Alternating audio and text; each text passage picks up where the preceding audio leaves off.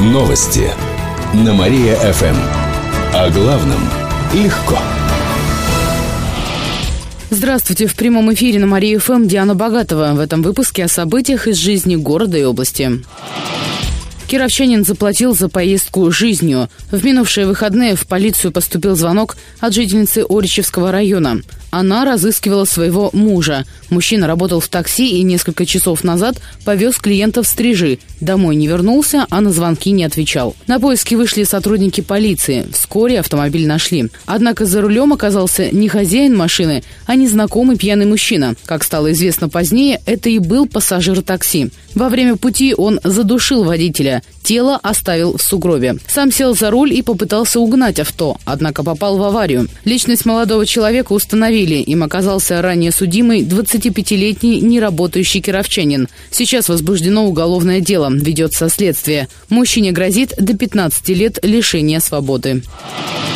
Министр связи и глава Почты России посетят Киров этой весной. Сегодня об этом объявил в Рио губернатора Никита Белых. Планируется, что министр связи и массовых коммуникаций Николай Никифоров посетит область с рабочим визитом в конце марта. Целью поездки станет обсуждение программы информатизации сел и деревень, где живут от 250 до 500 человек – уже утверждена специальная правительственная программа. По ней в маленькие населенные пункты должны провести интернет. Таких сел и деревень в Кировской области более 230 они могут попасть в эту программу. В апреле в Киров прибудет глава Почты России Дмитрий Страшнов. Глава региона рассказал о целях визита. Для нас является принципиально важным не закрытие отделений Почты России на территории Кировской области. И мы достигли принципиального соглашения о том, что Почта России не будет э, закрывать отделения даже в малых населенных пунктах. Есть целый ряд других задач, там, как там, бытовые, как ремонт зданий глав почтамтов э, в городе Кирове, так и внедрение новых систем обработки информации. Кировчане откажутся от мяса и конфет. С сегодняшнего дня православные соблюдают Великий пост. А значит, они не будут есть мясо, молоко, яйца, шоколад, булки и другие продукты.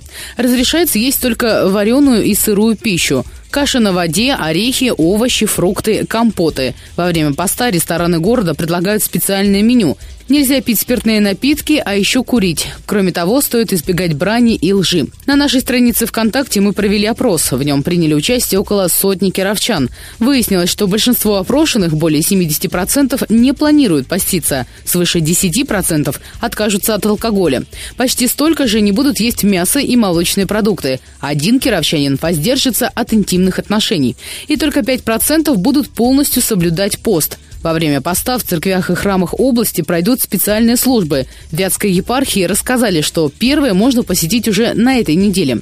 Митрополит Вятский и Слободской Марк проведет сегодня Великое Повечерие в Успенском соборе. Начало службы в 6 часов вечера. В субботу с 5 часов вечера в соборе будет всеношное бдение. Кроме того, во время поста в нашу область привезут икону с частицей мощей святителя Луки Крымского. Это произойдет 16 марта. Отмечу, пост продлится до 19 апреля, а 20 числа кировчане отметят Пасху. Эти и другие новости читайте на нашем сайте mariafm.ru. На этом у меня все. В студии была Диана Богатова. Новости на Мария-ФМ. Телефон службы новостей Мария-ФМ 77 102 и 9. Новости на Мария-ФМ. О главном легко. Здравствуйте, в прямом эфире на Мария ФМ Алина Котрихова. В этом выпуске о событиях из жизни города и области. Крепкое спиртное станет дороже. 11 марта вступит в силу приказ Росалкоголя регулирования. Он устанавливает минимальную цену за пол-литровую бутылку алкоголя крепостью свыше 28 градусов. Так бутылка водки будет стоить почти 200 рублей, а пол-литра бренди почти 300. Коньяк станет еще дороже, 320 рублей за бутылку. Кроме того, с 1 августа цена на национальный русский напиток снова взлетит. Пол-литровая бутылка будет стоить как минимум 220 рублей. В магазинах города рассказали, что повышение цен не вызвало ажиотаж среди жителей, спрос остался практически таким же.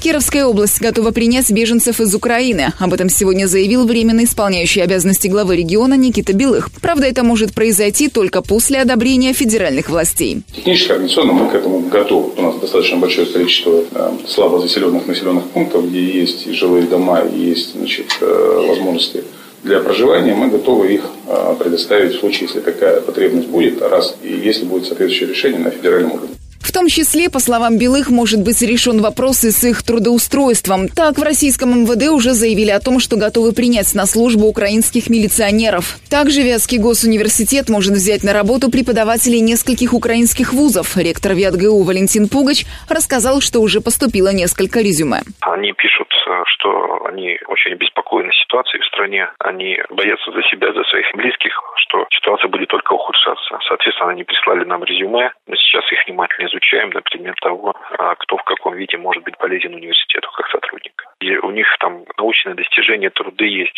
Соответственно, нам такие квалифицированные кадры, конечно, нужны. Ситуацией на Украине обеспокоенные студенты. Так одна из девушек столкнулась с давлением в своем университете из-за того, что поддерживает официальную власть на Украине. Будет решаться вопрос о ее переводе в Кировскую медакадемию.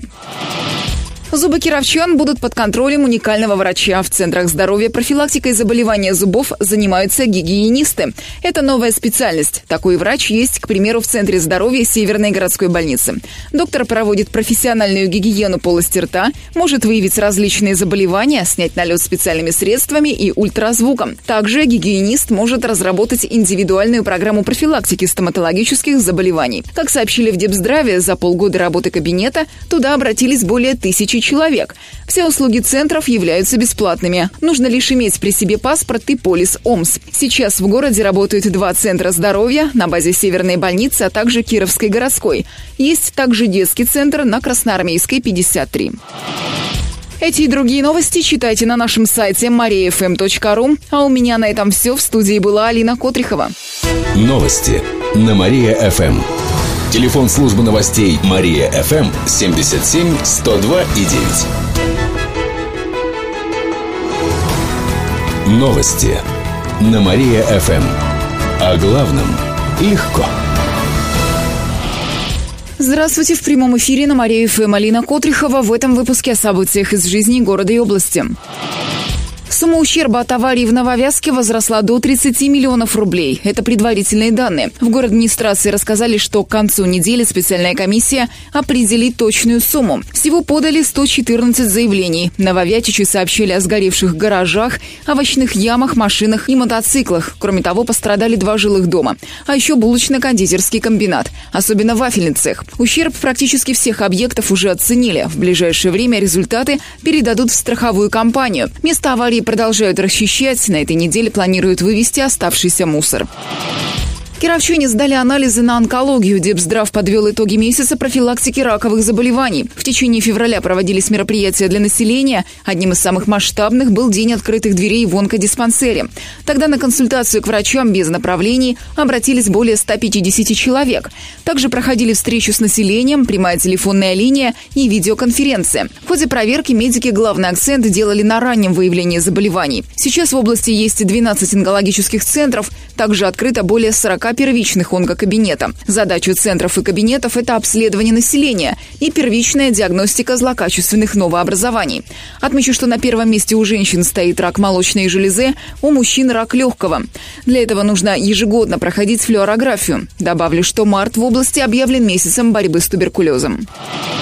Украинские ученые и студенты ищут помощи в Кирове. Об этом сообщает ректор ВятГУ Валентин Погач на своих страницах в социальных сетях. По его словам, преподаватели, ученые и студенты из Киева и других украинских городов просят помочь им с учебой и работой. Это связано с тем, что на родине их могут притеснять из-за пророссийских взглядов. Пугач пообещал оказать помощь, какую именно, пока не сообщается. Как пишут российские СМИ, в Украину направлены наши войска. Они будут защищать русскоязычное население. Кстати, на этих выходных в Кирове Кирове прошли одиночные пикеты против введения российских войск на Украину. Эти и другие новости читайте на нашем сайте mariafm.ru. А у меня на этом все. В студии была Алина Котрихова. Новости на Мария-ФМ. Телефон службы новостей Мария-ФМ 77 102 и 9. Новости на Мария-ФМ. О главном легко. Здравствуйте! В прямом эфире на Мария ФМ Алина Котрихова в этом выпуске о событиях из жизни города и области. Нелегалы из Северной Кореи и Узбекистана строили европейские улочки. Их выявили накануне во время внезапной проверки. В областном управлении МВД рассказали, что строительством микрорайона занимались около 30 мигрантов. Большинство приехали из Узбекистана. Около 10 гостей из Северной Кореи. А гражданство одного из мужчин не удалось установить. У иностранцев нет разрешения на работу, за это их оштрафовали. Одного даже депортировали. Он незаконно пребывал на территории нашей страны. Нелегалы жили в недостроенных зданиях, для них там установили кровати. Сейчас решается вопрос о привлечении к ответственности фирмы-застройщика. Ранее в микрорайоне Урванцево обнаружили почти 30 таджиков-нелегалов. Они строили высотку и также жили прямо на стройке в антисанитарных условиях. Зарплата кировчан почти в полтора раза ниже среднероссийской. К таким выводам пришли в Кировстате по итогам минувшего года. Средний доход в России выше 25 тысяч рублей. В Кировской области он составил чуть более 18 тысяч. Кроме того, по уровню средней зарплаты регион находится на десятом месте в Приволжье. Для сравнения, в соседнем Татарстане ежемесячный заработок превысил 26 тысяч рублей. Причем доходы кировчан по-прежнему растут медленнее, чем расходы. Стоит отметить, что жители области стали реже доверять свои деньги банкам банкам. Вместе с тем выросли долги по кредитам. К концу года они составили более 20 миллиардов рублей. Это почти на 20% выше, чем в 2012 году. «Динамо» осталась без кубка. Накануне в Дзержинске кировчане встретились с нижегородской командой «Шахтер Волга-Олимпиец». Игра прошла в рамках Кубка завода имени Свердлова. В пресс-службе нашего клуба рассказали, что пятеро кировских игроков не участвовали в последнем матче, так как получили травмы в предыдущих играх. Самое серьезное у нападающего Кирилла Ломова. Он повредил колено. Главный тренер «Динамо» Андрей Кривоносов отметил, что даже в таком составе команда сумела показать неплохую игру. Но кировчанам не удалось реализовать атаки, ведь у них как минимум пять раз была возможность забить гол в первом тайме. Вместо этого соперник отправил мяч в наш наши ворота. «Динамо» лишь раз удалось забить сопернику, однако наш игрок попал в сетку и судья не засчитал гол. После чего нижегородцы снова оказались у наших ворот. Итоговый счет 2-0 в пользу соперника. Зато нашего вратаря признали лучшим среди участвующих в турнире. С завтрашнего дня «Динамо» продолжит тренироваться на стадионе «Россия». А с 8 по 13 марта кировчане отдохнут. Далее им предстоит сбор с проведением контрольных матчей. Эти и другие новости читайте на нашем сайте mariafm.ru. А у меня на этом все. В студии была Алина Котрихова. Новости на Мария-ФМ. Телефон службы новостей Мария-ФМ 77 102 и 9. Новости на Мария-ФМ. О главном легко. Здравствуйте, в прямом эфире на Мария ФМ Алина Котрихова. В этом выпуске о событиях из жизни города и области. Транспорт должны построить к концу года. Такие сроки заявлены в проекте. В город администрации сообщают, что строительство ведется в соответствии с документами. Торговых центров вместо спорткомплекса на этом участке не появится. И стройка его закон. Кроме того, по проекту застройщик обязан сохранить деревья и зелень. Тем не менее, противники строительства настроены продолжать свои митинги. Ближайший планируется провести на этих выходных. Олимпия проиграла первый матч в серии плей-офф. Накануне чепчане на выезде сыграли с казанским «Барсом». Счет открыли хозяева ледового поля, а уже на 18-й минуте хоккеисты забили третью шайбу. Олимпийцы, в свою очередь, отличились всего двумя попаданиями в ворота соперника. В итоге игра закончилась со счетом 6-2 в пользу «Барса». Как сообщили на сайте Чепецкого клуба, сегодня серия плей-офф продолжится. По словам ИО тренера Олимпии Валерия Кардакова, последняя игра оставляет желать лучшего. Но сегодня команда подкорректирует ошибки ошибки. Начало весны будет холодным. По прогнозам метеосайтов, температура воздуха на этой неделе не поднимется выше нуля. Сегодня днем до минус 4 и небольшой снег, а ночью до минус 7. Завтра днем до 3 градусов ниже нуля. Погода останется такой до выходных. Также в МЧС сообщает, что сегодня возможны аварии на коммунальных сетях. На дорогах гололедица, есть риск, что число ДТП увеличится. К этому часу у меня все. В студии была Алина Котрихова. Далее на Мария ФМ продолжается утреннее шоу «Жизнь удалась». Новости на Мария-ФМ. Телефон службы новостей Мария-ФМ 77 102 и 9.